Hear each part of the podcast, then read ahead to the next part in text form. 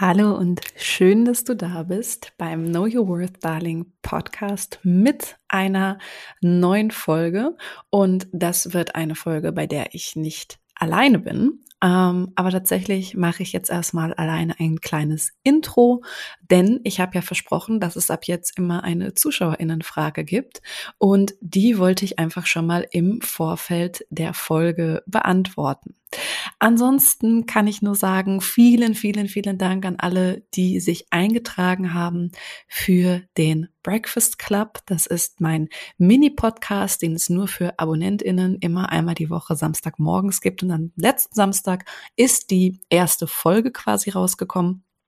Und äh, das war wirklich schön, weil tatsächlich habe ich ganz, ganz viel Feedback bekommen, auch ganz viel Feedback zu dem Format, dass es den Leuten gefällt. Und mir hat es einfach auch total viel Spaß gemacht, ähm, ein bisschen auch privatere Insights zu erzählen, zu erzählen, was mich sonst noch so inspiriert.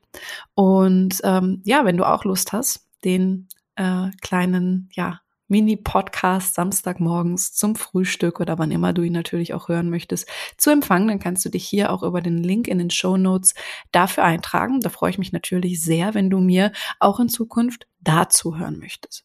Mm, die Zuschauerinnenfrage von der lieben Therese, die ich bekommen habe, war, planst du deinen Content vor? Und dazu kann ich sagen, ja und nein. Also, ähm, practice what you preach. Und was ich preache, ist definitiv Content vorplanen. Ja. Ähm, zumindest in großen Teilen, weil es extrem viel Stress rausnimmt. Keine Frage. Ich werde wahrscheinlich nie die Person sein, die es schafft, Content so vier Wochen vorzuproduzieren. Ich kann dir sagen, es ergibt total viel Sinn. Also das Bulking von Aufgaben, das Zusammenfassen von Aufgaben ist eins äh, oder einer der Zeitspartipps überhaupt. Das gilt ähm, nicht nur fürs Online-Marketing oder für Content-Marketing, sondern das gilt sicherlich auch für andere Dinge.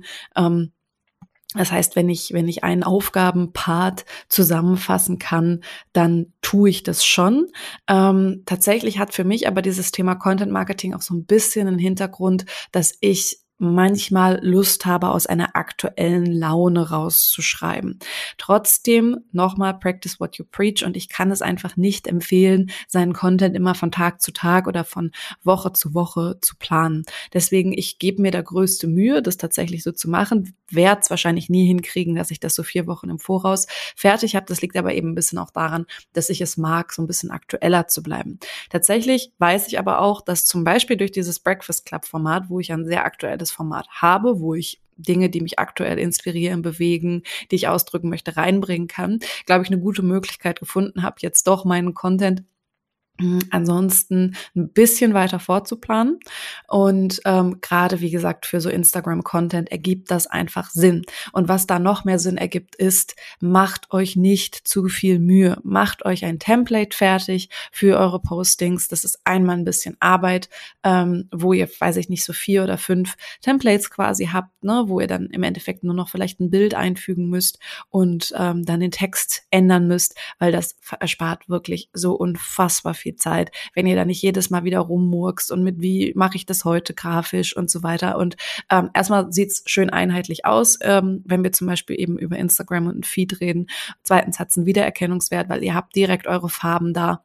Also das mache ich zum Beispiel auch so dass ich auf meinem Desktop zum Beispiel immer ein ähm, Bild einfach habe.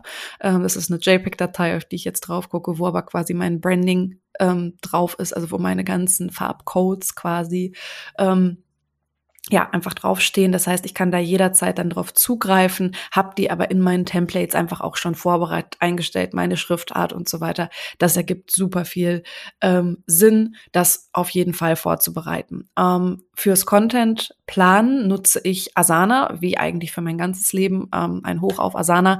Ohne könnte ich nicht leben. Und tatsächlich ist es so, dass ich da einfach eine Content Pinnwand habe. Ich weiß gar nicht, Board. Board nennt man das, glaube ich, äh, offiziell bei Asana. Und auf diesem Board habe ich verschiedene Spalten. Und da ist eine Spalte Inspiration, da ist eine Spalte diese Woche, da ist eine Spalte nächste Woche, da ist eine Spalte habe ich bereits gepostet. Und ähm, dann kann ich das immer so hin und her ziehen. Also wenn du Asana nicht kennst, da kannst du halt eben diese Boards und dann sind da verschiedene Tasks drauf, die du dann auch so in Spalten organisieren kannst. Und dann kann ich die so hin und her ziehen. Und in der Ideenspalte, und ich glaube, das ist halt auf jeden Fall das, was ich noch am konsequentesten mache und ähm, einfach auch total wichtig finde, da schreibe ich mir sofort meine Ideen rein, die mir so kommen. Das heißt, wenn ich irgendwo was sehe, wo ich was zu sagen möchte, ähm, wenn ich irgendwo, keine Ahnung, ein cooles Posting sehe oder auch nicht so cooles Posting, ähm, dann kann ich mir das da auf jeden Fall als Idee abspeichern. Ja, also ich habe hier natürlich, ähm, ne, da werde ich demnächst auch noch mal was zu sagen, gibt so diese drei Säulen Imitation, Inspiration und Originalität und ich versuche natürlich so gut es geht immer originellen Content zu machen, aber natürlich lasse ich mich auch irgendwo inspirieren. Bei Imitation finde ich es immer ein bisschen schwierig, aber ähm, auch das ist am Anfang ein total total probates Mittel, um erstmal so ein bisschen reinzukommen. Ähm, Genau, und meine Inspiration hole ich mir dann eben immer aus diesem Board. Der Vorteil ist, ich kann da Screenshots hochladen, ich kann da theoretisch direkt in die Beschreibung ähm, ein paar Stichworte zu schreiben. Das ist auch noch so eine Sache, ähm, die ich für mich entdeckt habe. Da musst du einfach für dich bisschen rausfinden, ob es dir das auch wert ist. Mir kommen meine besten Ideen immer beim Hundespaziergang und ähm, was dabei sehr, sehr nervig ist und was ich einfach auch dann ähm, nicht so gerne möchte, ist, dass ich dann natürlich Sachen aufschreibe aufschreiben könnte beim Spazieren. Das mache ich auch manchmal, aber viel, viel einfacher ist es, damit ich auch nicht zu lange abgelenkt bin, weil an sich versuche ich schon die Zeit mit meinem Hund auch zu genießen und ähm, ja, ihm da die Aufmerksamkeit auch zu geben, irgendwo, die er verdient hat.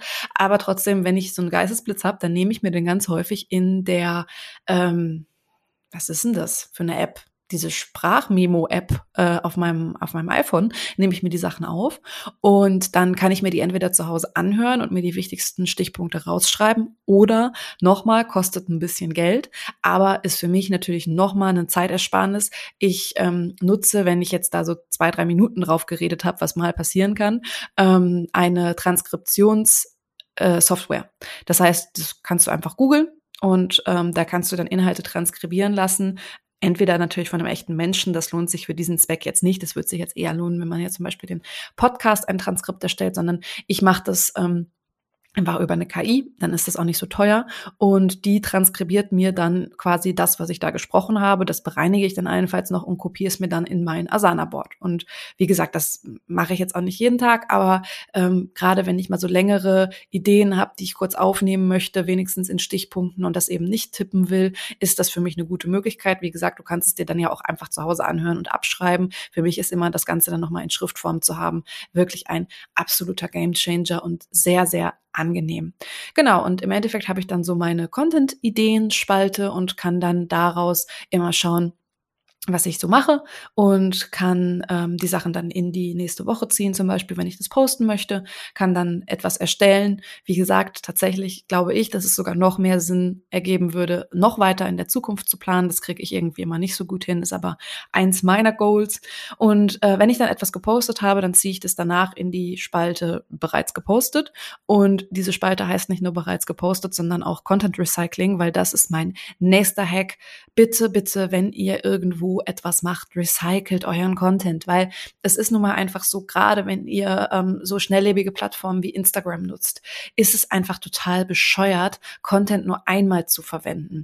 Das heißt, ich ähm, kenne auch Leute, die ihren Content eins zu eins genauso nochmal posten und ich glaube auch nicht mal, dass das ein Problem wäre. Ich versuche den halt inhaltlich mh, hm, einfach nochmal in einer anderen Form zu nutzen, vielleicht umzudrehen, ja, das ist einfach drei Dinge, die du äh, tun solltest, ja, und dann kann ich es ja umformulieren in äh, drei Dinge, ähm, also wenn ich dann da sage, okay, oder drei Dinge, die du nicht mehr tun solltest und dann aber einen guten Tipp dazu gebe, kannst du das Ganze nochmal einfach dann umformulieren, nur in einen Post drei Dinge, die du unbedingt tun solltest. Das ist jetzt ein sehr einfaches und plattes Beispiel, aber ungefähr so ähm, funktioniert's. Und das ist meines Erachtens super, super wichtig, weil Postings gerade auf Instagram, wie gesagt, so schnell an Relevanz verlieren, dass ähm, du einfach sonst auch irgendwann nicht mehr hinterherkommst und es da total legitim ist, wenn du dein Content einfach so ein bisschen recycelst. Das ist sogar grundsätzlich ganz gut, weil gerade wenn du ähm, zum Beispiel bei irgendwas eine sehr einzigartige Meinung hast, also wenn du irgendwo Storytelling betreibst, wenn du irgendwo deine ja, so deine, deine Identity irgendwie auch äh, mitteilst, teilweise in Postings, in Zitaten, die du von dir teilst zum Beispiel, dann ist es einfach auch total gut, wenn du Sachen wiederholst, weil es bei den Menschen dann auch drin bleibt, dass du genau dafür stehst. Ne? Also das ist einfach auch gar nicht irgendwie etwas, was ich äh, in irgendeiner Form verwerflich finde, sondern ich finde das sogar eigentlich total hilfreich, um deine Personenmarke im Zweifel zu stärken. Und dieses Thema gilt tatsächlich auch, äh, wenn du nicht selbstständig bist. Ne? Also tatsächlich leben wir auch in einer Zeit, wo super viele Menschen, ich kann es nur immer wieder betonen, planen, ihren Job zu wechseln und so weiter. Und auch da ist es natürlich total hilfreich, sich eine Personenmarke ähm, aufzubauen. Und das kann eben auch darin bestehen, dass du manchmal einfach Meinungen teilst, Zitate von dir teilst, Ansichten zu etwas teilst. Und äh, sowas kannst du natürlich dann im Übrigen auch immer mal wieder teilen, ja, sei es auf LinkedIn, sei es ähm, ja eben, falls du Instagram dafür nutzt, weil es einfach super wichtig ist, dass Menschen vielleicht auch einfach erkennen, wofür du stehst. Genau, das sind so meine paar Cents zum Thema Content Marketing, ähm, wie ich das mache, plus Tipps, wie man es vielleicht sogar noch besser machen kann. Ähm, also kurz nochmal so die Key Facts. Nutze definitiv ähm, Bulking von Aufgaben, also das Zusammenfassen von Aufgaben. Das hilft immens. Recycle deinen Content, ähm, vielleicht nicht eins zu eins, aber immer mal in Abwandlung. Und das dritte eben auch, nutze eine Planungssoftware beziehungsweise irgendein Planungstool, was wirklich übersichtlich ist, was übersichtlicher ist als einfach vielleicht nur dein Screenshot-Ordner auf dem Handy, ähm, weil da geht halt super vieles unter. Also das kenne ich von mir, so dass du vielleicht dann eben etwas wie Asana nutzt, wo du auch direkt etwas mit einer Task versehen kannst und dein ähm, Bild oder was, den Screenshot, den du gemacht hast, auch direkt in dieses Task hochladen kannst. Das ändert ganz, ganz viel. Ich hoffe, dass ähm, dir das ein bisschen weitergeholfen hat. Und jetzt geht es auch schon los mit der eigentlichen Folge, wo ich mit einer ganz, ganz, ganz inspirierenden Frau sprechen durfte. Und das ist die liebe Theresa. Wir haben uns gerade schon zwei Minuten unterhalten und Theresa sagte gerade zu mir, jetzt sind es schon zwei ohne Ahnung, weil das ist auf jeden Fall, glaube ich, die ungeplanteste Podcast-Folge, die ich jemals aufgenommen habe bisher.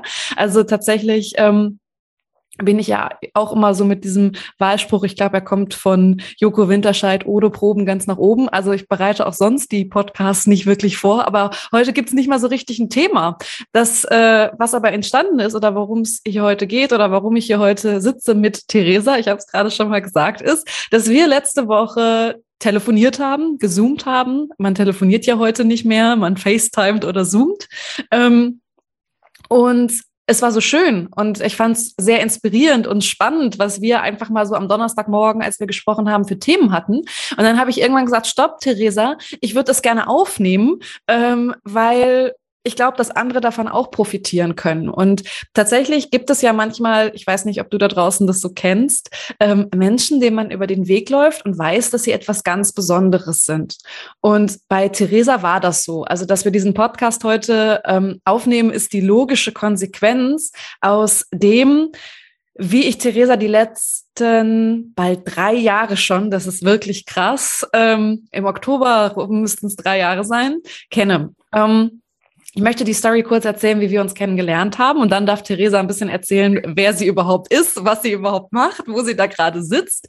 Ähm, ich mag es trotzdem kurz erzählen. Theresa, und das hat irgendwie auch so Tradition, war tatsächlich die erste Interessentin oder Schülerin, die sich für mein Studio in Bremen angemeldet hat. Und ich weiß nicht, wie sie es gefunden hat, aber gefühlt zwei Stunden, nachdem wir gepostet haben, es gibt jetzt bald unser Studio auch in Bremen, kam eine Mail, ja, ich möchte mich anmelden, so ungefähr für den längsten Vertrag, den ihr habt, kein Problem. Ich komme zu euch und ich war so, okay, wow, äh, cool, ich freue mich. Und irgendwie das Witzige an der Sache ist ja, das, was Ähnliches oder was anderes ist ja auch bei einem anderen Studio gewesen. Und da war eine meiner ersten Kundinnen die Nessie und die ist heute meine Geschäftsführerin. Und auch bei Theresa war mir klar, nicht, äh, weil das irgendwie so Ehrenmitglied, das ist sie natürlich auch, aber ähm, tatsächlich war es einfach so, dass ich sie kennengelernt habe und direkt wusste, okay, diese Frau ist etwas ganz Besonderes. Und ich glaube, ich habe ihr das in diesen zwei, drei Jahren auch ein paar Mal gesagt. Ähm, weil ich sie unglaublich spannend, intelligent, inspirierend finde. Und ich finde, das sollte man der Welt nicht vorenthalten. Nun hat sie uns äh, verlassen irgendwann im Studio, aber wir sind Gott sei Dank immer noch in Kontakt.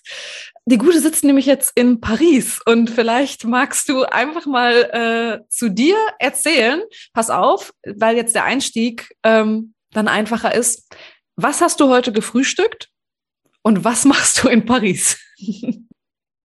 okay, was habe ich gefrühstückt? Also es ist ein bisschen peinlich. Ich habe gefrühstückt eine Scheibe trockenes Sauerteigbrot, weil eine Freundin von mir in einem Hipster-Café arbeitet und ich dort gratis Brotreste bekomme und es gibt in Frankreich kein anständiges Sauerteigbrot und deshalb stehe ich da voll drauf. Großartig. Ein gutes Sauerteigbrot, ne? Also jetzt muss ich mal ganz kurz ja, erstmal. Ne? Ja, ein also gutes, handgemachtes Sauerteigbrot. Ja. Ich kenne auch die Leute, die diese Brote backen. Die kosten normalerweise 15 Euro pro Brot. Das ist ein Megabrot. Ja, und nochmal, ich finde auch, nämlich über ein gutes Sauerteigbrot geht nichts. Und ich kann mir vorstellen, dass das auf jeden Fall in Frankreich vielleicht nochmal eine andere Nummer ist. Und äh, selbst in Deutschland finde ich ein gutes Sauerteigbrot, und jetzt kommt hier kurz äh, der Health Coach raus, ja. Ein gutes Sauerteigbrot ist ja sogar theoretisch richtig gesund, weil ein Sauerteigbrot, das führt jetzt ein bisschen zu weit, das in Detail zu erklären, aber tatsächlich ähm, geht es da auch um Fermentation, das heißt um das Zerlegen des bösen Glutens äh, in diesem Brot. Ja, und das heißt tatsächlich, ähm, dass wir, wenn wir Brot noch so klassisch essen würden, zum Beispiel Sauerteigbrot, so wie es früher gemacht wurde, hätten wir auch alle nicht diesen Stress mit Gluten und äh, Co. Das heißt, du hast sogar was richtig Gesundes heute Morgen gegessen. Also überhaupt nicht peinlich. Okay, gut. Ich dachte so, oha, Himmel, ich hier so mein Brot. Aber gut. Keine Healthy Acai Bowl, sondern ein Healthy Sauerteigbrot. Ein Healthy Sauerteigbrot. Immer gut. Nein, und äh, warum bin ich in Paris? Ich habe die Stadt Getzeln irgendwann verlassen, nach Paris übrigens.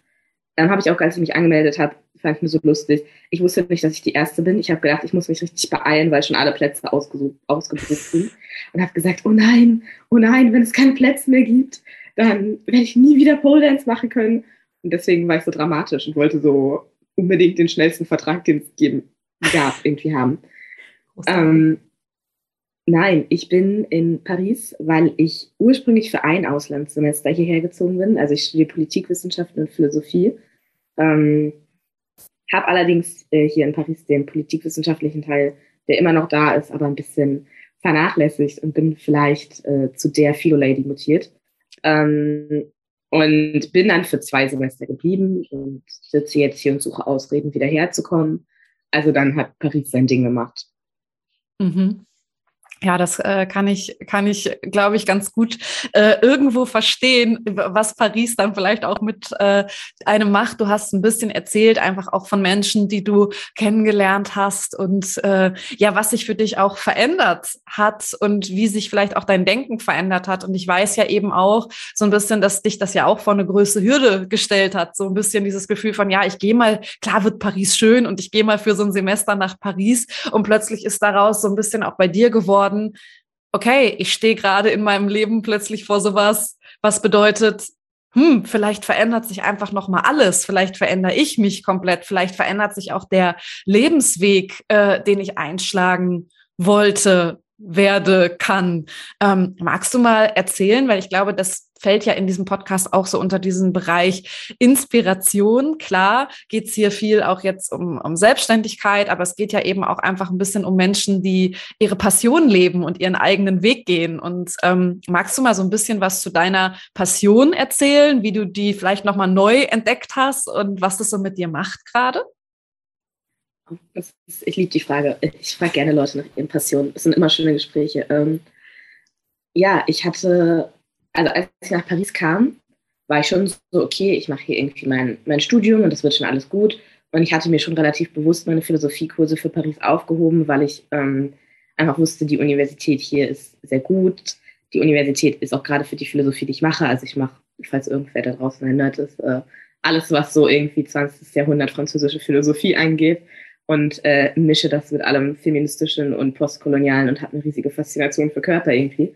Und da wusste ich, okay, die Uni ist gut dafür, aber habe jetzt auch nicht gedacht, dass äh, das irgendwann mal mein ganzes Leben wird. In Bremen dachte ich tatsächlich sogar immer, ach ja, ich weiß nicht, ich glaube, ich bin eher tatsächlich sogar die Politikwissenschaftlerin, das ist irgendwie praktischer, und bei Philosophie war ich immer so ein bisschen, mh. Mm. keine Ahnung, ja, mag ich gerne, aber weiß ich jetzt nicht, ob ich das machen möchte. Dann komme ich hier an diese Universität. Also okay, warum ich das dann gemacht habe, dass ich einen einzigen Politikwissenschaftskurs genommen habe und alles andere nur Philosophie, ist auch irgendwie eine Frage, die man, naja, es hat schon irgendeinen Sinn gehabt. Ähm, und war nach, ich glaube, nicht einmal zwei Wochen, die ich in Paris war, und da hatte die Uni noch nicht mal angefangen, habe ich schon zu meiner Mama gesagt, ja, du, ich komme nicht wieder. Also meine Mutter meinte so, ja, habe ich jetzt auch erstmal nicht gedacht. Ähm, und bin dann, ja, habe dann hier die Uni angefangen. Und am Anfang war das natürlich auch erstmal, ich sitze dann da im Philosophiekurs äh, mit meinem Französisch, wo ich am Anfang immer noch eine halbe Panikattacke hatte, wenn ich irgendwie ein Baguette bestellt habe. Und denke mir so, mhm, das machen wir jetzt mal, Theresa. So, wir brauchen alle eine Challenge. Ich habe mir teilweise sogar Notizen in meinem Heft bei den Mitschriften am Rand, wo steht, du checkst nichts, aber vielleicht am Ende des Semesters. Und erstaunlicherweise hat es auch geklappt. Und dann hatte ich auch verlängert und habe gesagt, dann bleibe ich jetzt das zweite Semester auch noch hier. Hat es jetzt so viel Sinn mit dem Plan, den ich mir da in dem Moment für mein Leben vorher ausgedacht hatte? Also ich wollte eigentlich dann schnell meinen Bachelor zu Ende machen, wollte äh, Praktikum machen und dann tschüss, adios und habe dann aber gesagt, nee, mir gefällt es jetzt hier gerade gut. Ich habe Menschen um mich herum, die so leben für alles, was sie machen, die ihre Ideen so ernst nehmen im Sinne von, dass sie denen dann hinterherlaufen, die festhalten und es einfach leben. Und dann hat sich daraus irgendwie das äh, so entwickelt, dass ich irgendwann bei einem Wein mit einer Freundin dachte, ja, wir ziehen dann nach Wien zusammen. Weil Wien ist gut. In Wien ähm, sind die Mietpreise ein bisschen günstiger als in Paris. Das heißt, das kann man noch mal machen, einfach so nach Wien ziehen. In Wien hatten wir das Gefühl, gibt es noch äh, philosophischen Platz und äh, Sachen zu entdecken. Und war ich so, ja, Theresa, jetzt willst du nach Wien ziehen. Du hast deinen Bachelor immer noch nicht zu Ende gemacht. Und ähm, ja, also mir fehlt noch ein Kurs, ein Praktikum und meine Bachelorarbeit. Weil ich sage, wo ich die Bachelorarbeit schreibe, ist der, ist der egal. So, dann wusste ich aber, also in meinem Herzen war ich schon sehr, ich will nach Wien ziehen. Und mein Kopf war aber so, das ist ja überhaupt nicht sinnvoll. Also warum machst du nicht einfach den smarten Weg, gehst zurück nach Bremen, machst dein Ding zu Ende und gehst dann nach Wien? Und dann war ich so, ah, und dann habe ich getan, was man tut, wenn man irgendwie äh, Krisen hat. Und äh, Alessia angerufen. und sehr empfehlenswert. Und ja, wir hatten äh, dann, also es war ein, ein super Gespräch irgendwie. Und äh, danach war ich sehr fest in dem, dann war ich jetzt nach Wien. Und dann war ich ja, du musst auch das Praktikum noch machen. Und ich hatte mich schon auf Praktika beworben, aber hauptsächlich in Berlin. Ähm, und die haben aber zeitlich mit mir nicht gepasst. Und also beziehungsweise, ich war dann so frustriert, weil dann, wie das so ist, schickt man diese Bewerbungen. Und jedes Mal bei einer Bewerbung steckt man da so ein bisschen Emotionelles mit rein und ist so, ja, ich passe zu ihrem Unternehmen, Komma, weil. Und denkt sich diese ganze Geschichte irgendwie aus. Und dann passt es nicht mit deinem Zeitraum übereinander, dann sagen sie, nein, wir sind schon voll. Und es ist jedes Mal so, aber oh, ich passe doch perfekt zu ihrem Unternehmen. Ähm, und hatte dann noch eine, ein eine E-Mail bekommen von einer Stelle, wo ich echt gerne hingegangen wäre in Berlin, die dann aber meinten, ja, sie können erst nächstes Jahr. Das hat mir aber nicht in den Kran gepasst. Dann war ich so richtig frustriert und habe wie so eine kleine Wutknolle wütende Texte geschrieben. Und danach habe ich gedacht, ach, das ist egal, ich bewerbe mich jetzt in Wien. Und dann habe ich irgendwie in drei Minuten diese Bewerbung abgeschickt und äh, tatsächlich eine Stelle in Wien bekommen. Und jetzt passt Wien sogar irgendwie in den Lebensplan. Das war ein Fall von Make It Make Sense. Mhm.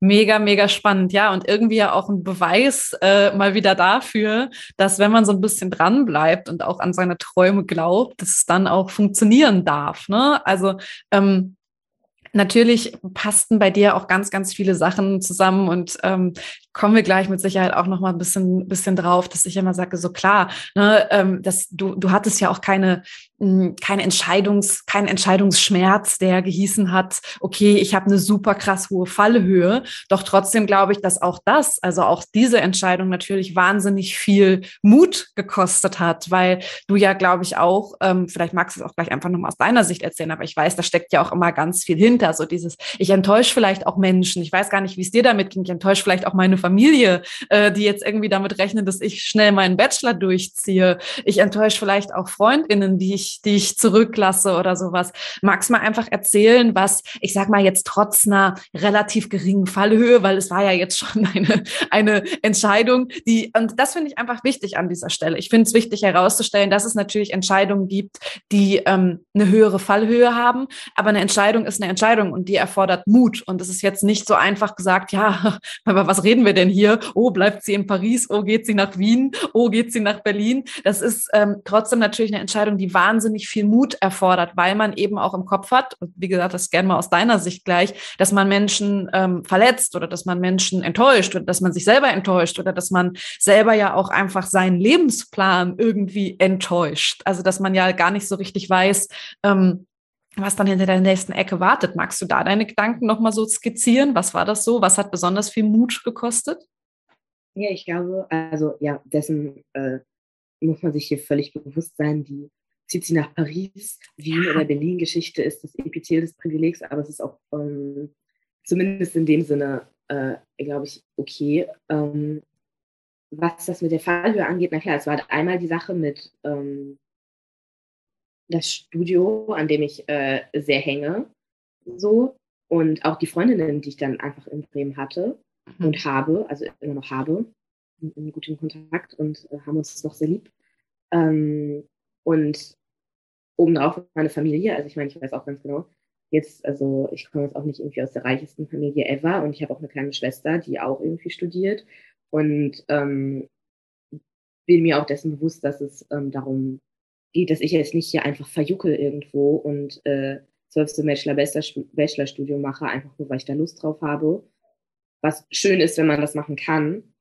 Gleichzeitig aber natürlich auch die Frage ist, also äh, wie wird das alles finanziert und geht das? Und ähm, dass ich da auch einfach wusste, okay, wenn ich das jetzt so mache, dann ähm, muss ich das irgendwie so machen, dass ich dann nicht mein, meinen Eltern das letzte Haar vom, vom Kopf fresse.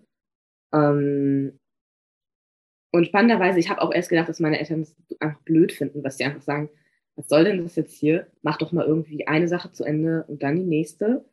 Aber das haben sie tatsächlich gar nicht gehabt. Also ich war selber urüberrascht, dass meine Mama mich anguckte und mit so großen Augen sagte, ja, mach das mal. Es ist wichtig, dass man sich entwickelt. Und ich war so, hm, okay, wo ist die Debatte, auf die ich vorbereitet war? Mhm. Ähm, aber ja, das zählt zu den Sachen plus. Also ich glaube, bei mir war es auch einfach eine Sache, also ich komme eigentlich auch gar nicht aus Bremen. Ich komme mhm. aus Magdeburg. Und dann war ich irgendwann in Magdeburg, die Snobby Theresa, die weggezogen ist in den Westen, weil da alles besser ist, was mhm. nicht stimmt, was nicht stimmt, aber mhm. ähm, ja schnell mal den Anschein irgendwie ergeben kann. So, zum Studieren. Dann bin ich aus Bremen weggegangen nach Paris dann kommt man irgendwie wieder oder kommt eben nicht wieder mit der Begründung, ja, die kreative Energie um mich herum finde ich so toll, dass ich die jetzt bewahren möchte. Und es geht dann nur in Wien oder in Paris. Vielleicht noch in Berlin.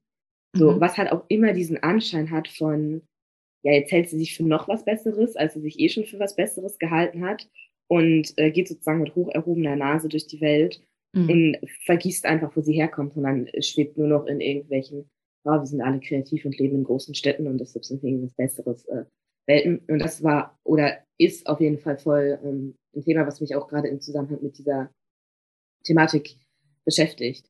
Also, mhm. dass ich das finanziell irgendwie auf die Reihe kriegen muss, dass ich das äh, bezahle, ja. Das ist aber eine Frage von machbar machen und am Ende eine logistische Frage. Mhm. Aber die, ähm, dieses Emotionale von wegen, kann ich mich einfach immer so aus irgendwelchen Kontexten lösen, sondern was anderes machen, nur weil mir das gerade so mhm. zufällt.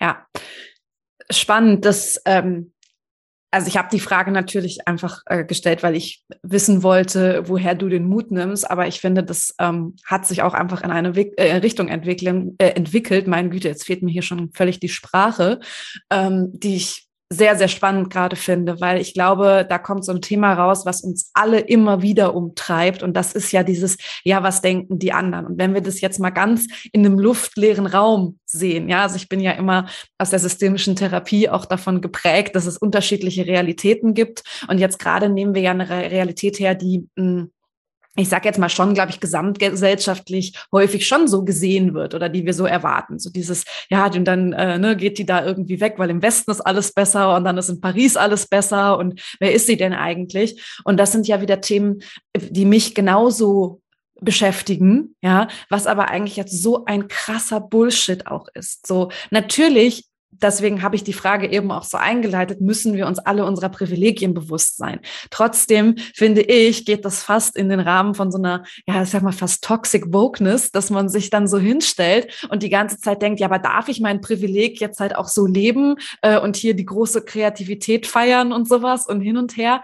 Du bist ja gerade, wenn wir es in einem luftleeren Raum sehen, einfach in einer scheiße geilen Situation. Du hast richtig geile Menschen kennengelernt, die ähm, sich richtig mit für dich wichtigen Fragen beschäftigen, auf eine für dich in deiner Realität richtige und wichtige Weise und ähm, möchtest dir diesen Spirit beibehalten und eben nicht zurückgehen in ein, ja, ich sag jetzt mal, das soll gar nicht abwertend sein, aber in ein durchschnittlicheres Leben quasi, was jetzt nicht heißt, dass es in Bremen das Leben durchschnittlich ist, das will ich damit überhaupt nicht sagen, sondern es ist einfach anders. Es ist halt wirklich, ja, es ist aber mehr Average, es ist mehr das, was halt die meisten machen. Und du lebst aber für dich doch gerade eigentlich deinen Traum. Und es ist doch eigentlich total schade, dass wir trotzdem am meisten hinterfragen, ja, okay, was, was könnten denn die anderen denken? Ja, also, und ich glaube, also ich meine, was ich jetzt letzten Endes da, glaube ich, gemacht habe an der Entscheidung, ist, dass ich einen relativ sicheren Weg mit, okay, A, B, C, D und am Ende hoffentlich einen Job, okay, also ob man jetzt irgendwie Geisteswissenschaften studieren als so eine Jobsicherungschance sieht, hm, naja. Aber ich meine, habe ich nun mal so gemacht und ich glaube, das ist nochmal was anderes, als zu sagen, okay, ich äh, widme mich jetzt äh, völlig der, der Philosophie. So, da habe ich in den Politikwissenschaften schon noch irgendwie ein sicheres Bein in, im, im Jobmarkt gehabt. Ähm, aber ich glaube, diese, gerade diese Frage mit, ähm, ist ja eigentlich eine Frage letzten Endes auf, darf ich das? Darf ich einfach dann das so machen, wie ich das will? Ähm, und was ich mich da immer frage, ist, also auf wessen Erlaubnis warte ich denn jetzt eigentlich? So, wer soll mir jetzt sagen, darf sie, ja, darf sie, nein? Und solange ich die Person bin, die überlegt, und ich meine, ich würde schon sagen, ich bin eine sehr reflektierte Person. Ich bin für einige Leute wahrscheinlich sogar die Personifizierung von toxischer Wokeness. Obwohl, also ich würde mich jetzt persönlich nicht als toxisch bezeichnen, aber ähm, andere Menschen tun das safe.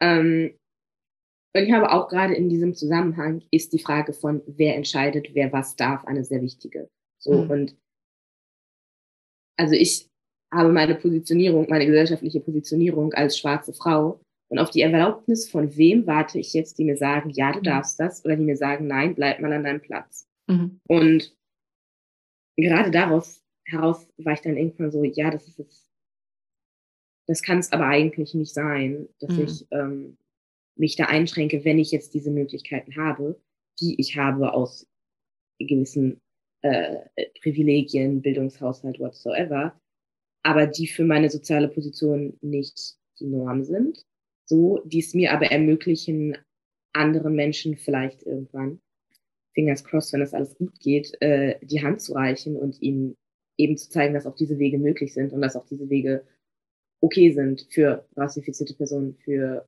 Frauen, so. Und deswegen, ich glaube, die Frage nach der Erlaubnis ist echt eine Frage auf die Erlaubnis von wem. Und wenn es die Erlaubnis von der sozialen Norm ist, dass man das eigentlich so macht, dann ist man ganz schnell bei äh, wer hat die Norm überhaupt bestimmt und warum ist sie so, wie sie ist? Und wem hilft es jetzt gerade? Mega, mega, was du, was du gerade sagst und so, so wichtig. Ne? Ich sag mal jetzt ein bisschen plakativer runtergebrochen. Das, was du gerade gesagt hast, wer hat denn diese Normen überhaupt gemacht? Ist, wer ist denn auch dieser Mann? Ne? Und äh, warum macht man das dann so? Also das ist ja auch wirklich einfach diese Frage, die man sich da auch immer wieder stellen darf, wenn man sich selber ertappt. Und das finde ich total schön, wie du das auch genannt hast. Auf wessen Erlaubnis warte ich denn hier gerade? Und äh, ich kann einfach auch, glaube ich, von mir an dieser Stelle ähm, gerade auch sehr privat teilen, dass mich das ja gerade, das war mit einer der Gründe, warum wir beide letzte Woche gesprochen haben, auch so ein bisschen beschäftigt. Weil ähm, auch bei mir sich gerade so ein bisschen die Frage stellt, ja, aber kann ich das denn so machen? So, ähm, da geht's halt viel auch um die Ausrichtung, wo es bei mir mit meinem Coaching, mit meinem Business irgendwo hingeht. Und ähm, wir hatten da ganz viel auch über diesen Purpose versus Profit Gedanken geredet. Also so, was, wie viel darf ich eigentlich für Profit machen, wenn ich sage, boah, wir leben eh in einer viel zu kapitalistischen Welt und so weiter. Aber die Frage, die erstmal steht, wer erlaubt mir denn bis zu welchem welchem Grad ich gehen darf und wer erlaubt mir denn, was jetzt, was jetzt richtig ist. Ich glaube, diese Grenze muss ja, muss ich ja immer wieder für mich selber vor allen Dingen festlegen und hinterfragen und gucken, was kann ich irgendwo moralisch, ethisch äh, vertreten. Ja. Mega. Und es ist dann aber ein Aushandlungsprozess. Dann kommen andere Leute und sagen, hey, denk mal daran und dann, mhm. äh, ja, denke ich daran und dann muss ich aber irgendwie gucken, wie integriere ich das und wie passt mhm. das vielleicht und wo habe ich, äh, wo habe ich vielleicht wirklich irgendeine Grenze überschritten und muss dann sagen, okay, ja. war nicht, ja. war nicht der Hit, mache ich besser. Ja, Mega geil. Lass uns mal über Integration sprechen, weil das finde ich gerade ganz, ganz wichtig. Also Integration auch von, von Meinungen und voneinander lernen, weil das war auch irgendwie sowas, was mich ganz stark umtrieben hat die letzten Tage, ähm, wie wir vielleicht mehr voneinander lernen können. Ich glaube, voneinander lernen erfordert, erfordert natürlich Selbstreflexion. Und das ist das, was du gerade sagst. Du sagst über dich selber, was ich so zu 100 Prozent unterschreiben würde. Du bist eine wahnsinnig selber reflektierte Person und damit erlaubst du dir ja auch, dass du deine eigenen Werte, Normen, Moral vertrittst und dass du aber auch eben bereit bist zu reflektieren, hey, okay, hier bin ich vielleicht über eine Grenze gegangen und kann meine Grenze dann neu ausloten, ausrichten, weil ich eben finde, in einem Reflexionsprozess, das ist gerade nötig geworden. Also das heißt, ich kann meine meinen Standpunkt vertreten. Ich kann die Courage haben, meinen Standpunkt zu vertreten. Ähm, ich kann aber auch Dinge integrieren in meinen Standpunkt, wenn ich das will. Und das finde ich gerade sehr, sehr spannend. Und das geht gerade in dieses ganze Bereich Fehlerkultur, voneinander lernen, Cancel Culture, Shitstorms, was mich auch extrem umtreibt. Ähm, ist eine große Frage, aber vielleicht können wir darüber nachdenken. Wie können wir besser voneinander lernen? Was glaubst du? Also ich glaube, ähm, und das ist auch die Erfahrung, die ich äh, gemacht habe, gerade ich habe viel so Antirassismusarbeit und so gemacht. Mhm. Ich glaube, wir müssen von der Basis aufgehen, dass wir grundsätzlich wahrscheinlich eher verkackt haben, mhm. was solche Themen angeht. Mhm. Und dass es aber gar nicht ein persönliches Verschulden erstmal ist, mhm. sondern dass es ein systemisches Verschulden meistens ist. Also Systeme laufen irgendwie auf gewisse Art und Weise, dass sie einige privilegieren und die große Mehrheit eben drunter leidet. Und davon, da sind wir alle irgendwie drin eingebastelt. Mhm. So. Und davon kann man sich auch gar nicht frei machen. Und das finde ich erst schon mal eine schöne ähm, Ausgangsposition, gerade was so Fehlerkultur angeht. Wer frei von Sünde ist, wer für den ersten Schein und das sind wir alle nicht. Trotzdem ist es dann wichtig, zu, nicht sich einfach hinzusetzen und zu sagen, ja, so, eh alle schlechte Menschen, das ist so, sondern dann zu sagen, okay, ich versuche so viel wie möglich meinen Impact besser zu machen, indem ich auf Leute höre, die es an gewissen Stellen besser wissen, vielleicht mehr betroffen sind als ich. Und ich glaube, das ist so eine gewisse Bescheidenheit, die man dann an, an, den Tag legen muss, zu sagen, okay, ähm, wenn eine Person kommt, die in diesem Bereich irgendwie mehr weiß, besser betroffen ist, dann ist es an mir zuzuhören und zu überlegen, okay, wie passt das zusammen mit dem, was ich irgendwie äh, an Werten habe? Wie kann ich das integrieren? Möchte ich das überhaupt integrieren? Es gibt natürlich auch die mhm. Möglichkeit zu sagen, ich möchte das nicht integrieren, ich halte das für äh, nicht zielführend.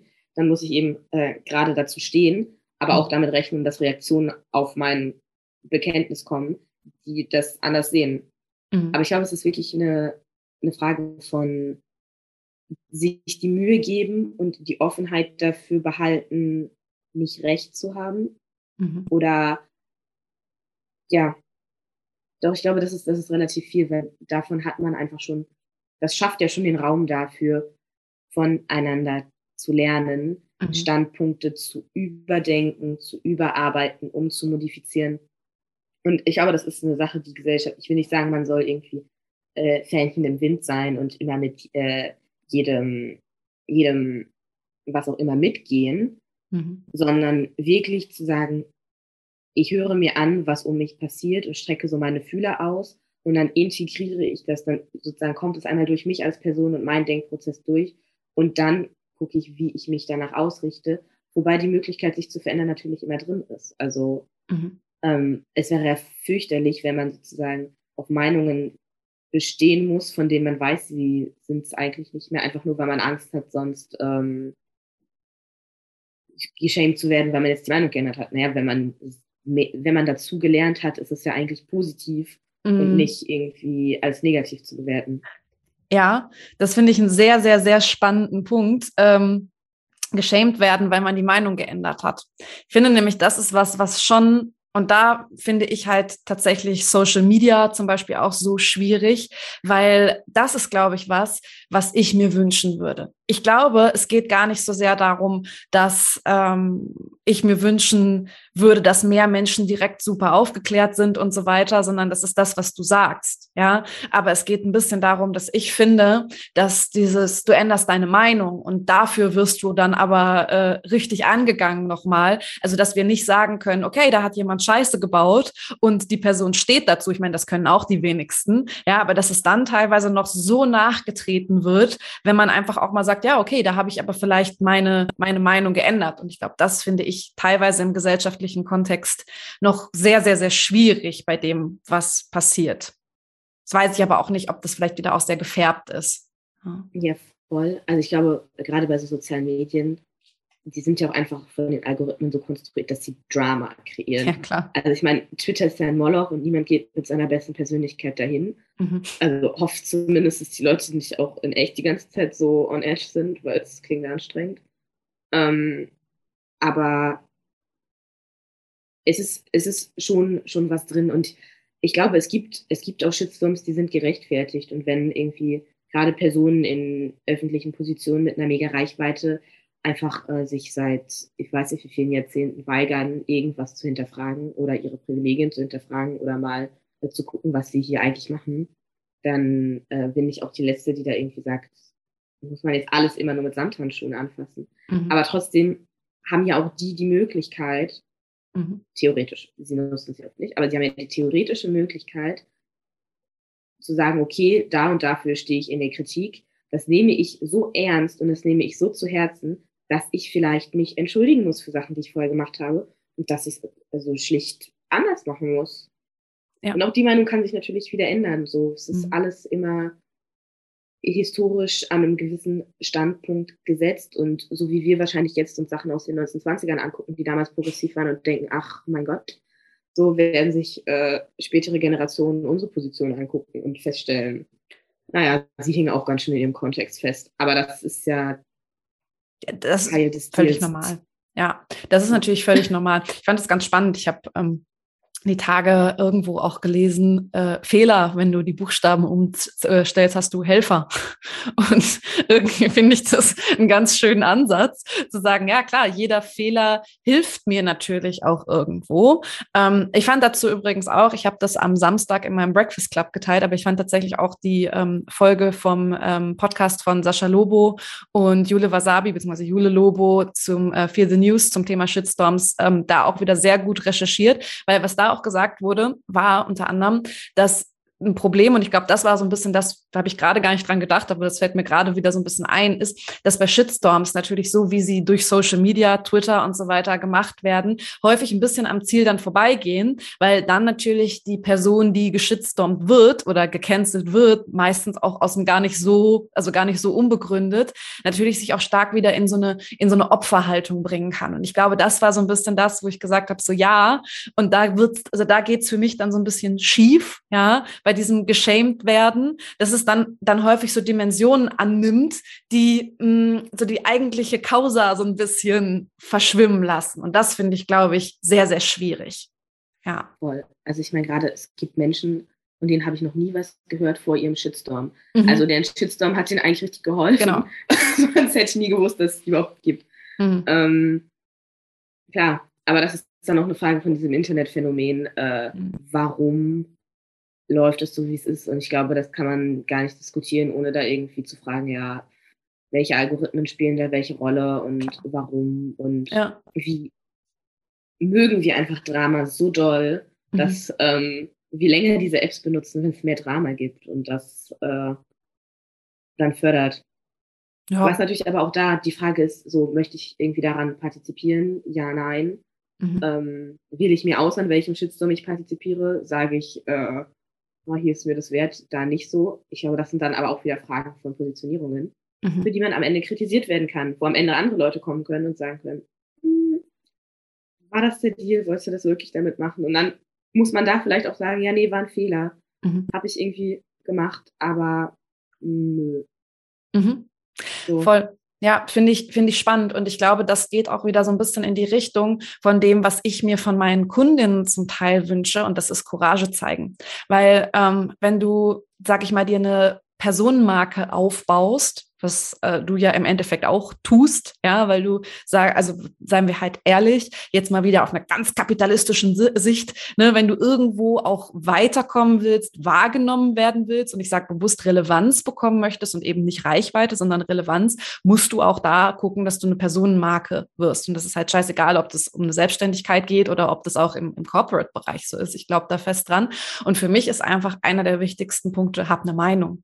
Also ich bin jetzt nicht so, ich möchte jetzt nicht nicht so da reingehen. Ich sage ja, es ist ja auch nicht immer schwarz-weiß, so lieber, äh, wie heißt das später, um Verzeihung bitten als um Erlaubnis fragen. Das meine ich jetzt nicht so zu 100 Prozent damit. Trotzdem ist es ähm, so ein bisschen schon die Sache, hab lieber erst mal eine Meinung, die natürlich durchdacht sein sollte, die natürlich nicht einfach rausposaunt sein sollte, die natürlich schon irgendwo von deiner Ethik, deiner Moral geleitet sein sollte. Aber hab lieber eine Meinung als keine zu haben und zeig lieber erstmal Courage und hab danach die Offenheit von anderen zu lernen, ähm, dich auch zu verbessern. Also lieber so ein bisschen Fehler machen, Helfer haben dadurch, also auch wenn Fehler in dem Moment immer scheiße sind.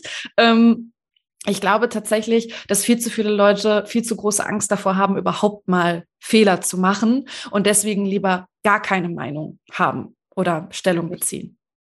Aber ich glaube auch, dass, wenn man es mal umdreht, dieses Problem, ist es gar nicht mehr so gruselig, weil letzten Endes sich nicht zu positionieren, ist auch eine Positionierung. Ja. Dann habe ich nämlich gesagt, mir sind andere Sachen wichtiger, als mich hier zu positionieren. Mhm. Und das ist genauso eine, eine Position und für die kann man genauso kritisiert und angegriffen werden.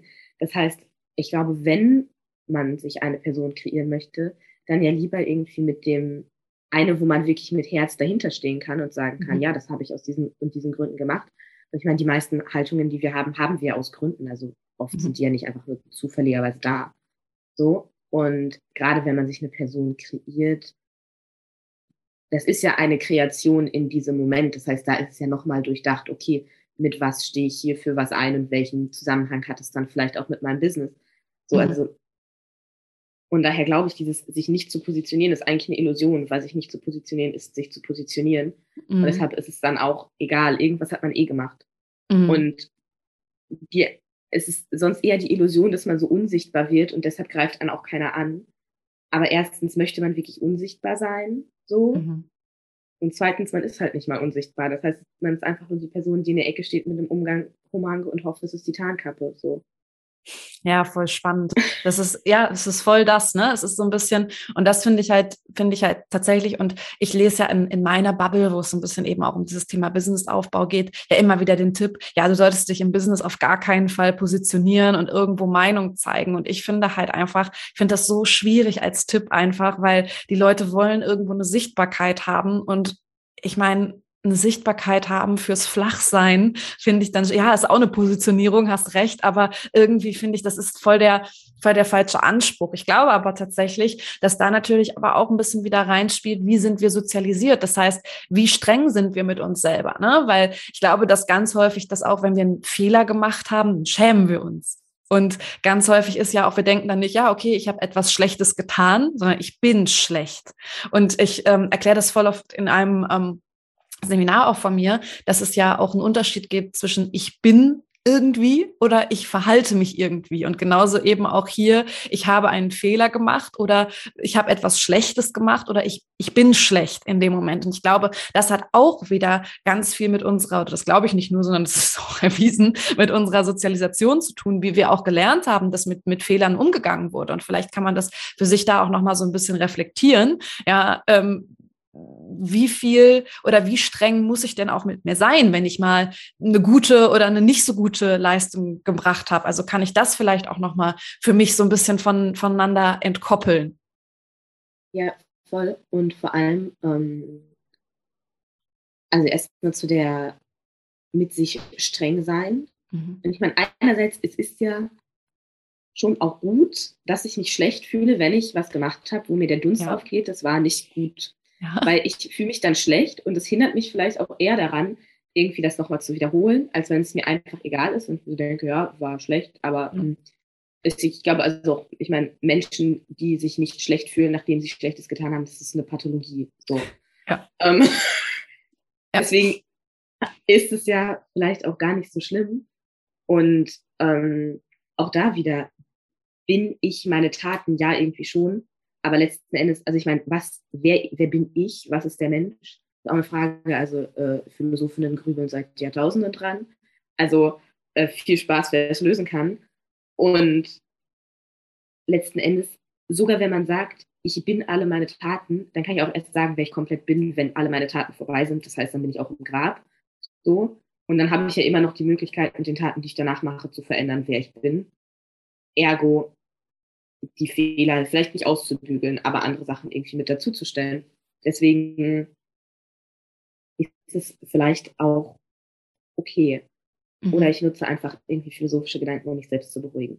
Aber vielleicht ist auch das okay. So. Auch das ist okay, ja.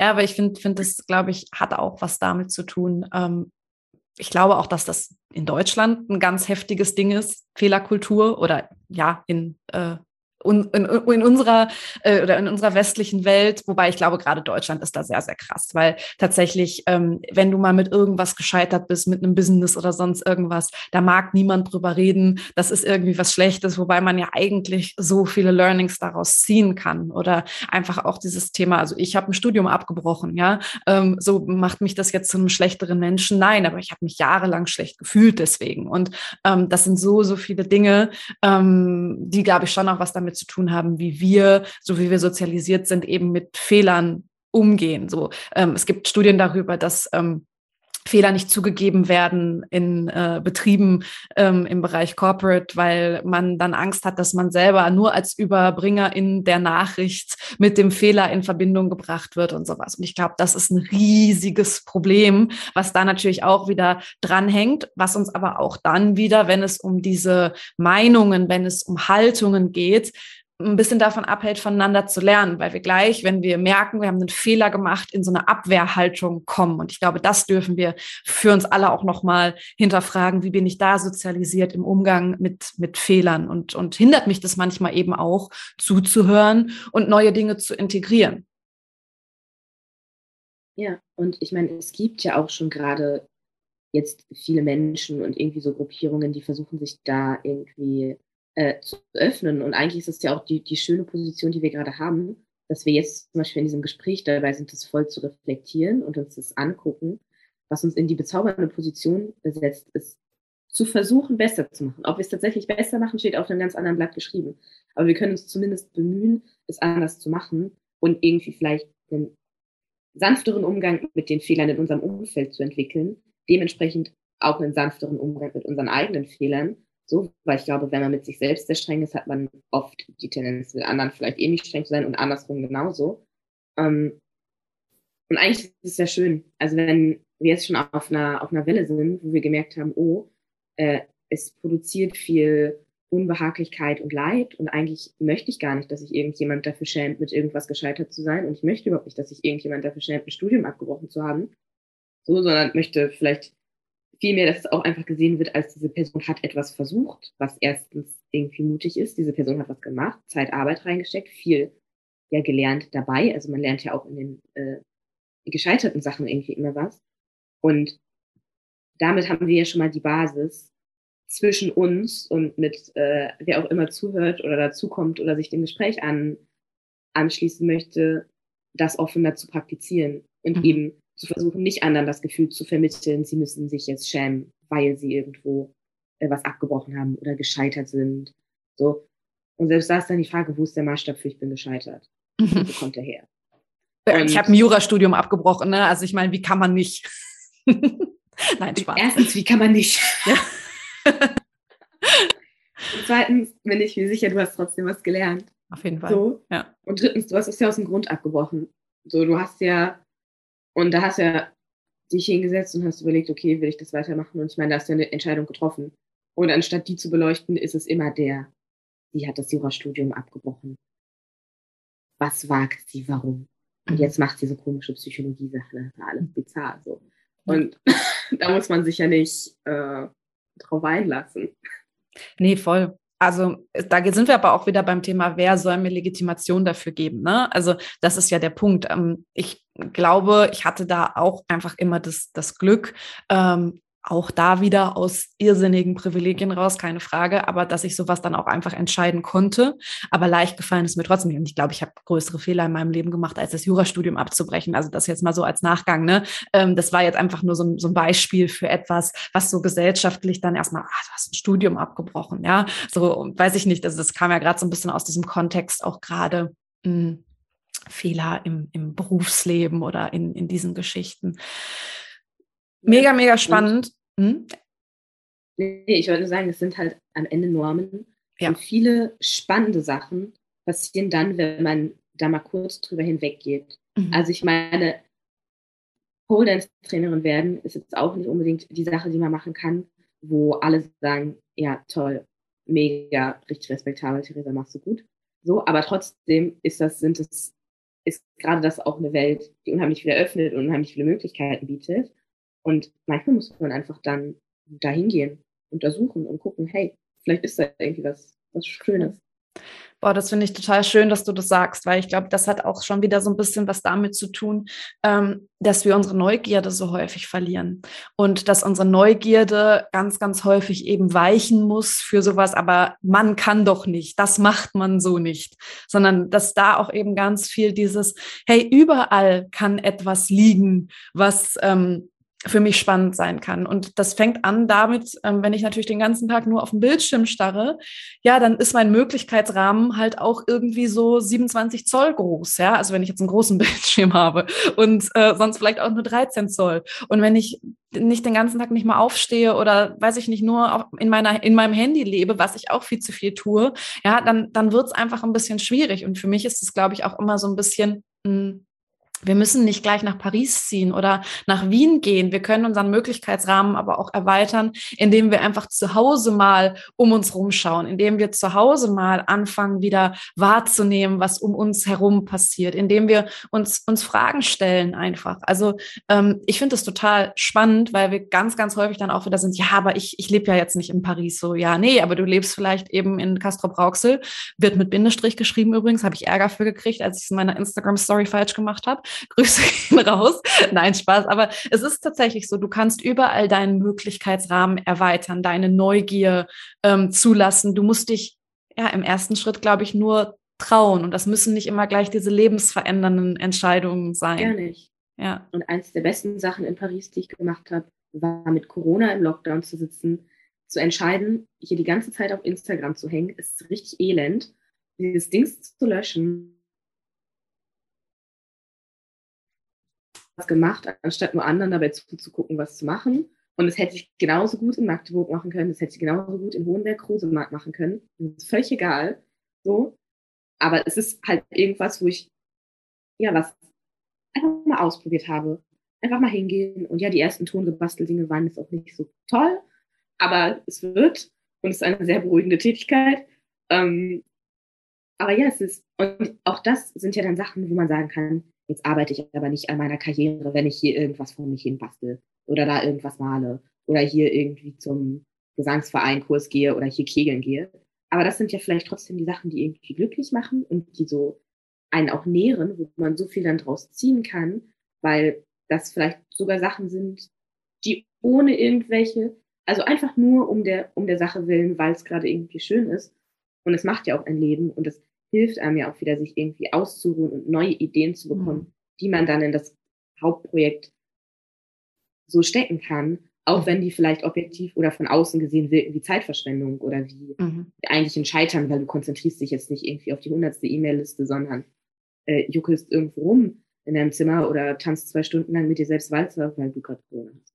So, aber trotzdem sind es ja irgendwie Sachen, die, die so wichtig sind und aus denen so viel Kreativität und auch irgendwie Schönes kommen kann. Ja, finde ich, finde ich so, so wichtig. Ähm, passt ganz, ganz, gut, also dass du gerade auch über Instagram löschen gesprochen hast. Ich habe gestern Posting auf Instagram gemacht, aber da ging es so ein bisschen um dieses Thema auch ähm, bei Gesundheit. Ich finde es halt so ein bisschen problematisch, dass viele Gesundheit dann angehen, wenn sie merken, es geht nicht mehr weiter. Also so ein bisschen, ich kann nicht mehr performen, aber ich will noch besser performen und deswegen kümmere ich mich jetzt um meine Gesundheit. Wobei das halt eigentlich und da geht es um mentale Gesundheit wie auch um, um körperliche Gesundheit. Aber es sollte ja eigentlich die Basis sein, erstmal zu schauen, hey, was kann ich für mich tun? Was kann ich für mich für ein Hobby machen? Und natürlich ist für mich auch nichts verwerflich daran zu sagen, keine Ahnung, das ist jetzt super platt, aber ich gehe in einen Golfclub, weil das meiner Karriere eher zuträglich ist. Ja, aber wenn mir Golf halt gar keinen Spaß macht und ich mache das nur deswegen, ähm, ist halt so ein bisschen die Frage, ist es das wert, dass ich da vielleicht mein Netzwerk so und so erweitere? Oder stellt sich halt nicht die Frage, hey, mh, hm, Gibt es nicht auch vielleicht irgendwas, entweder ein Zwischending, ja, oder ist es mir gerade mal scheißegal, ob ich mein Netzwerk jetzt in meinem Sportverein erweitern kann, sondern ich gehe dann doch äh, zum Töpferkurs, lerne da irgendwas, was meine Seele nährt, was irgendwo mich in mir selber dadurch auch festigt, weil ich etwas mache, was mir Freude macht. Und ähm, dadurch ergibt sich dann eine total kreative Möglichkeit, wie ich selber netzwerken kann oder sowas. Ja, also bisschen konstruiert, aber ich glaube, das trifft's. Ja, weil die Frage ist ja auch, also ich will gar nicht sagen, manchmal muss man sich ja auch in den sauren Apfel beißen und irgendwie da drei Stunden Golf Klar. spielen gehen.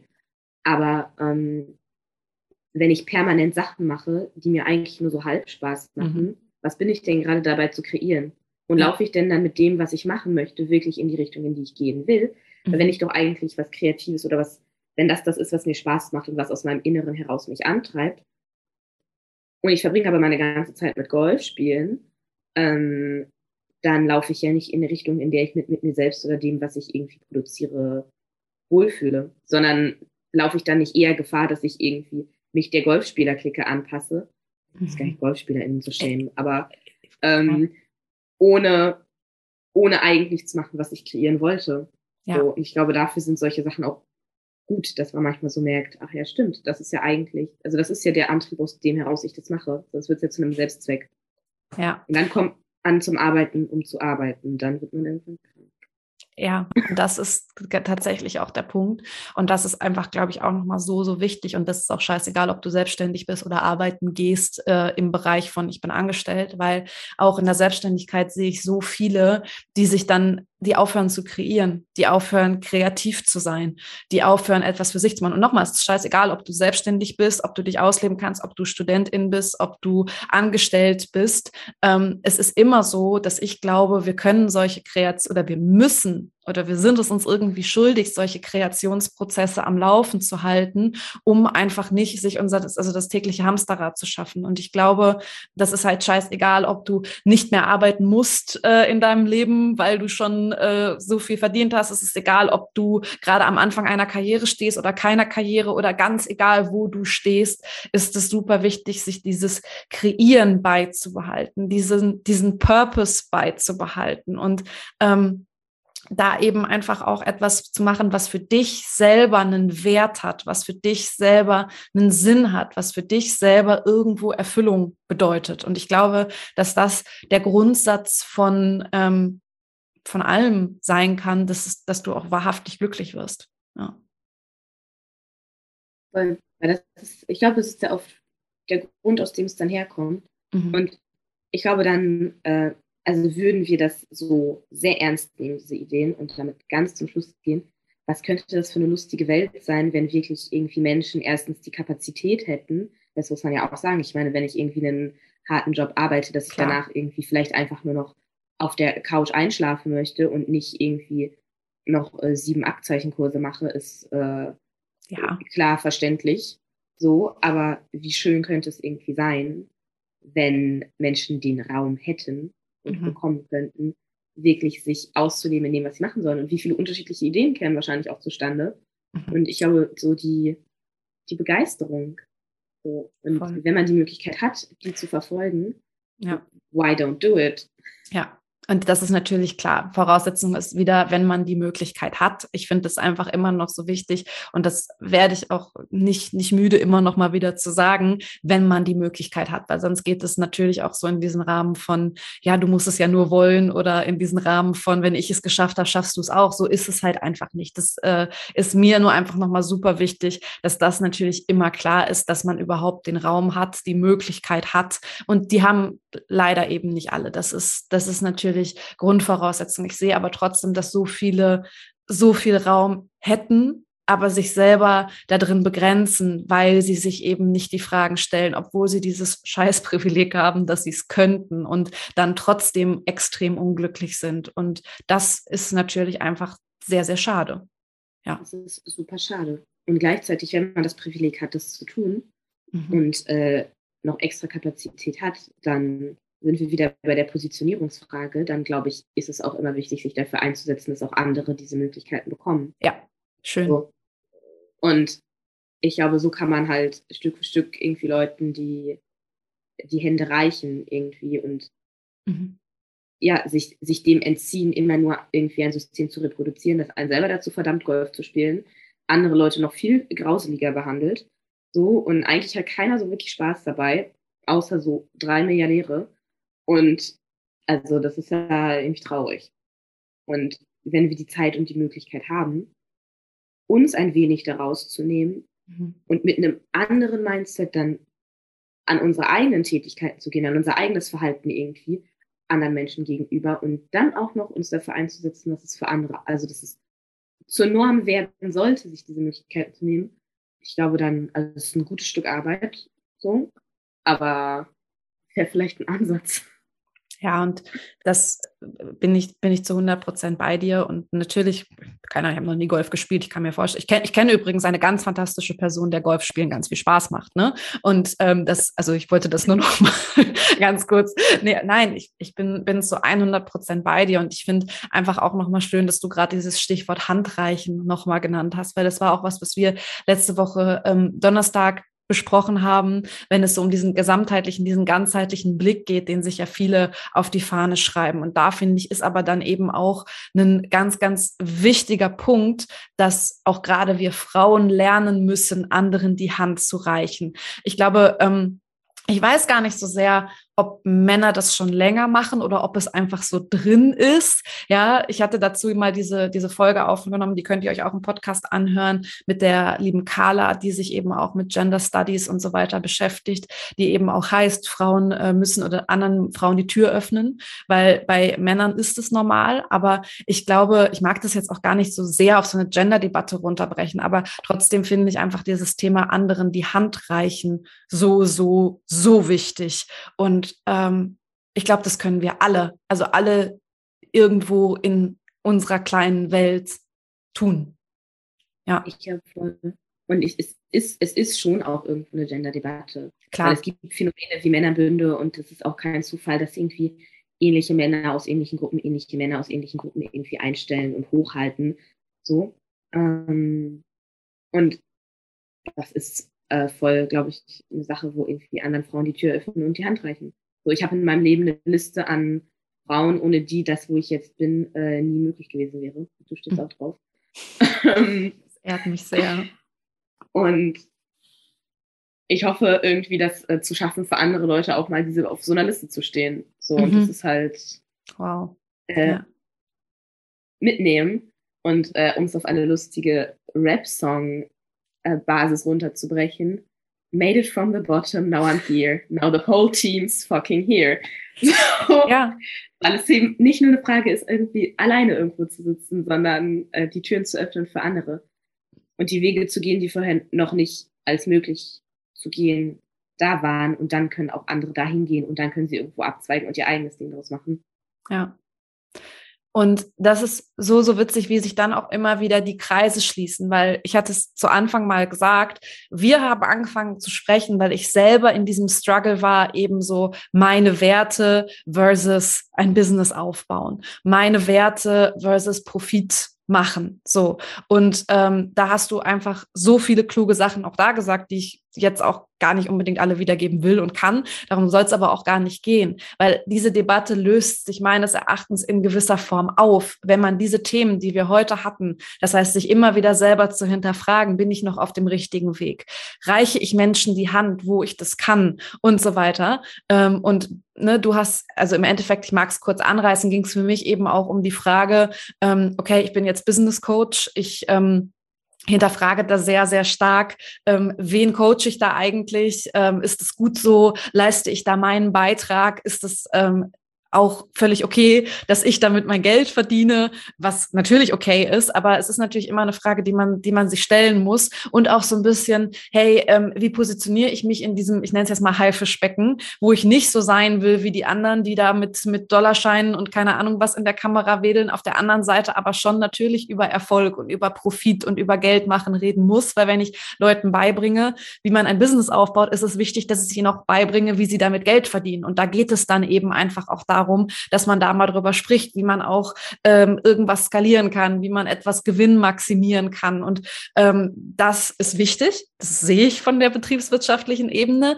finde es aber natürlich auf der menschlichen Ebene manchmal sehr, sehr schwierig. Nur ähm, ich glaube, solange ich meinen Weg da finde, den Menschen etwas mitzugeben und ähm, erstmal Menschen die Hand zu reichen, das überhaupt schaffen zu können, auch wenn sie vielleicht nicht von sich aus äh, das geschafft hätten, auf irgendeine Art und Weise, entweder durch mein Wissen oder indem ich sie anders anderweitig unterstütze, ähm, ist schon mal ein Punkt davon, der äh, mir sehr hilft, da auch meinen Weg zu finden und ähm, einfach diese ständige Reflexion dieser Frage, so was, was gebe ich denen denn da eigentlich mit? Und das ist eben nicht nur, ja, wie wirst du möglich, möglichst maximal rich, sondern einfach auch so ein bisschen, wie stelle ich dich auf ein Fundament, dass du machen kannst, was du willst, dich dabei geil fühlst, dich dabei gut fühlst, dabei die Chance hast, vielleicht glücklich zu werden und wenn du Bock hast oder Erfolg so definierst, auch dann noch Geld zu verdienen damit.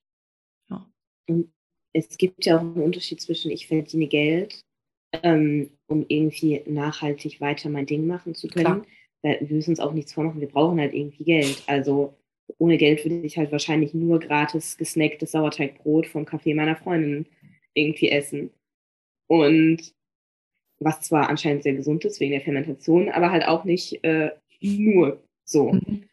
Und gerade, ich meine, in deinem Coaching geht es ja um ganzheitliche Sachen und es geht irgendwie um nachhaltiges Business aufbauen und es geht ja. nicht darum, wie kann ich alle um mich herum so ausbeuten, äh, während ich vier Gewerkschaften zerschlage und irgendwie gleichzeitig mich beim Golfspielen mit Jeff Bezos anfreunde, um dann auch endlich mit meinen Dollarscheinen auf Instagram wählen zu können. Das ist ja nicht äh, die Frage, sondern es ist ja eher die Frage, okay, wie kann ich das, was ich mache, so machen, dass es einerseits, dass es etwas gibt, weil ich glaube, das ist auch irgendwie bei so Business aufbauen, klar, das machen Menschen, um selber was zu bekommen, aber sie machen das ja auch eigentlich, um etwas anzubieten.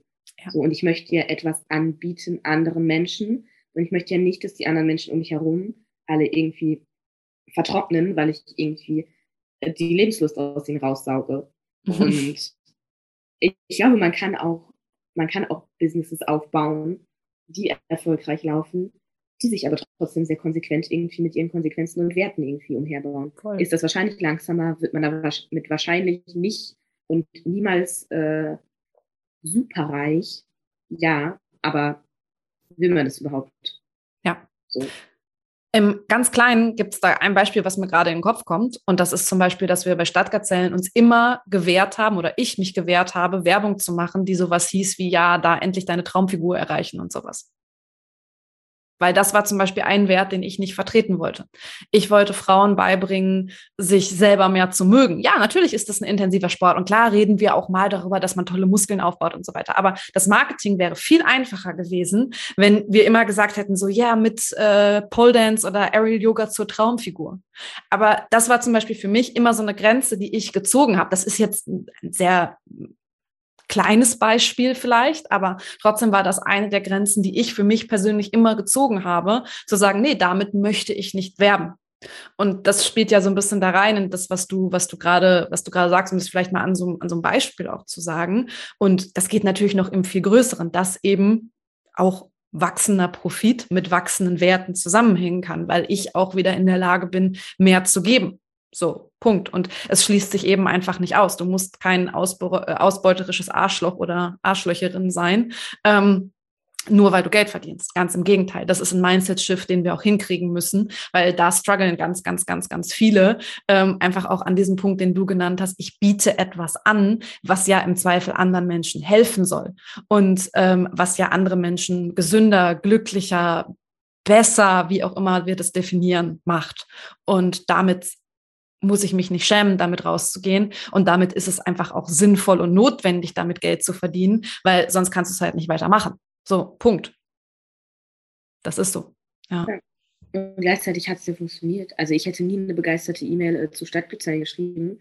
Irgendwie, ähm, wenn die Werbung nach in fünf Schritten zur Traumfigur gewesen wäre. Ja. Sondern so, du hast das so definiert, äh, du hast damit Menschen angezogen, die diese Werte teilen und hast irgendwie einen, es geschafft, einen Raum zu schaffen, in dem nicht nur ja auch irgendwie Geld abgeworfen wird, sondern in dem vor allem auch Menschen irgendwie hinkommen können und sich wohlfühlen können. Und das ist, also es war das Schönste an diesem ganzen äh, Trainerin-Job, irgendwie Frauen zu sehen, die super dann irgendwie reinkommen und auch mit sich selbst nicht wissen und einfach, wie sie sich so entfalten und, und ihr Ding leben. Ja. Und das hast du geschafft. Und es war überhaupt nicht nötig dafür, ähm, Abnehmwerbung zu machen. Und hättest du Abnehmwerbung gemacht, wäre wahrscheinlich auch dieser Raum so nie zustande gekommen. Voll. Weil dann hätten erstens wir anders agier interagieren müssen mit den SchülerInnen und dann wären wahrscheinlich auch andere Menschen gekommen und es wäre einfach irgendwie anders gewesen. Und gleichzeitig hätten wir uns wahrscheinlich alle, alle drei Tage mal gefragt, was reproduziere ich hier eigentlich und will ich das überhaupt?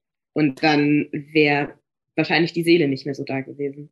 Klar, hundertprozentig. Und ich glaube, das ähm, dürfen wir uns einfach so, so beibehalten, dass ähm, ich ganz klar sagen will, natürlich waren meine Unternehmungen oder bin ich als Unternehmerin schon darauf aus, dass etwas wächst, aber zum Beispiel eben genau mit dem, was du gerade sagst, dass ich für andere Menschen einen riesigen Raum geöffnet habe. Vielleicht auch auf Kosten, dass die Mitgliederzahlen geringer waren. Ich glaube es aber nicht. Ich glaube im Umkehrschluss sogar, dass die bei uns, das weiß ich sogar zahlenmäßig, extrem hoch waren und einfach auch, ne, wenn wir das jetzt ganz marketing und BWLerisch, äh, die Customer Lifetime Value erhöht wurde, weil Menschen sich mit uns identifizieren konnten, weil Menschen länger geblieben sind und so weiter. Und ähm, ja, ich einfach finde, dass so ein wertebasiertes Branding, ein wertebasiertes Business für mich eben genau das ist nachhaltig. Wir reden immer über Nachhaltigkeit. Nachhaltigkeit kommt in den Fokus, kommt in die Aufmerksamkeit. Und ich finde es einfach so, so wichtig, dass wir das auch in diesem Setting natürlich nicht vergessen dürfen. Zoom einfach abgestürzt ist, über das wir heute hier aufnehmen. Ähm, Technik, Technik war heute nicht unser Freund, aber ich glaube, wir können hier auch ja so als als Catch-up von heute boah, ich weiß gar nicht mehr so, was ich richtig, äh, richtig sagen soll. Ich habe mir aufgeschrieben, Wien ist gut. Das hat zumindest Theresa für sich beschlossen. Und da würde ich so mitgehen. Das ist tatsächlich auch eine meiner Lieblingsstädte. Umso mehr freue ich mich, dass du da jetzt hinziehst. Ähm, wir haben über voneinander lernen gesprochen, über Courage zeigen, warum es wichtig ist, das zu tun, aber eben auch ja zu reflektieren und neue Dinge vielleicht für sich zu integrieren. Äh, ich weiß gar nicht mehr, was ich so richtig viel sagen soll, weil ich fand das ganz, ganz toll und ganz, ganz intensiv. Und ich glaube, dass du da draußen auch ganz viel mitgenommen hast. Theresa, was äh, passiert bei dir heute noch? Wie geht's für dich jetzt die nächsten Wochen weiter? Ähm, ich gehe mich heute mit einer Freundin treffen, weil wir zusammen eine Revue schreiben wollen. Äh, wir gehen Texte, Texte schreiben. Und dann werde ich, also heute regnet es leider, aber ich bin gerade ein bisschen im Sommer genießen. Äh, viele Ausstellungen, viele spannende Häuser und architektonische Sachen. Viel lesen. Ich habe angefangen, äh, die Psychoanalyse von Lacan zu lesen. Spannendes Thema. I recommend.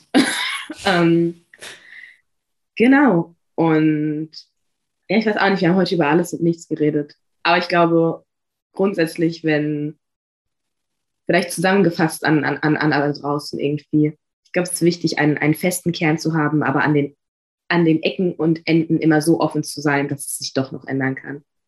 Ich glaube, wenn man das irgendwie hinkriegt, was Werte angeht, was Persönlichkeitskonstruktion angeht, dann äh, können wir alle ganz lustige Geschichten schreiben.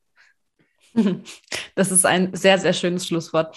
Ähm, ich glaube, ich kann dazu nur sagen, ich äh, hoffe, du warst nicht zum letzten Mal in diesem Podcast, weil ich lerne immer ganz viel von dir und das möchte ich äh, anderen auch öffnen. Ich bin schwer dafür, dass du, du hast mal so gedroppt, dass du dir auch selber vorstellen könntest, so ein Format zu machen. Wenn, werde ich das hier auf jeden Fall anpreisen, wie man sagt, glaube ich, Sauerbier, aber ich preise es dann an wie Sauerteigbrot. Ähm, Genau. Und ja, es, es war mir ein Fest mit dir, kann ich nur sagen. Vielen, vielen Dank für deine Zeit. Vielen, vielen Dank für die spannenden Themen und ähm, dir noch eine ganz fantastische Zeit. Ja, auch. Es war mir eine Ehre. Ich habe mich sehr gefreut, hier zu sein. Ich war am Anfang nervös, weil ich dachte, was erzähle ich, aber äh, zu wenig zu erzählen hatten wir nicht. Nicht. Ich glaube auch nicht. Sehr schön. Dann äh, genieß deinen Tag in Paris. Ja, du auch. Das war es dann auch schon wieder für diese Woche. Zwischendurch ähm, ist es vielleicht so, dass der Ton mal nicht ganz so gut ist. Paris, Münster ist dann doch eine Strecke, die ein bisschen weiter ist. Ich hoffe, du hast trotzdem mit großem Spaß bei dieser, ja, auch einmal ein bisschen längeren Folge zugehört. Ich hatte wahnsinnig viel Spaß. Würde mich natürlich wie immer riesig freuen, wenn du mir ein Feedback hinterlässt. Ist natürlich alles hier in den Show Notes verlinkt. Theresa habe ich nicht verlinkt. Das liegt einfach ein bisschen daran, dass sie so auf den klassischen Kanälen gar nicht erreichbar ist. Ich habe aber versprochen, dass wenn sie eins ihrer Projekte an den Start bringt, ich dann definitiv nochmal Werbung für sie mache. Das heißt aber auch, wenn ihr Theresa was zu sagen habt, schreibt es mir einfach. Ich leite es dann sehr, sehr gerne weiter. Für mich noch ganz, ganz wichtig, wenn dir der Podcast gefallen hat, teile ihn doch gerne mit anderen. Ähm, schreib mir eine Bewertung, zum Beispiel bei Apple Podcasts oder bewerte mich. Das geht jetzt auch bei Spotify ganz einfach.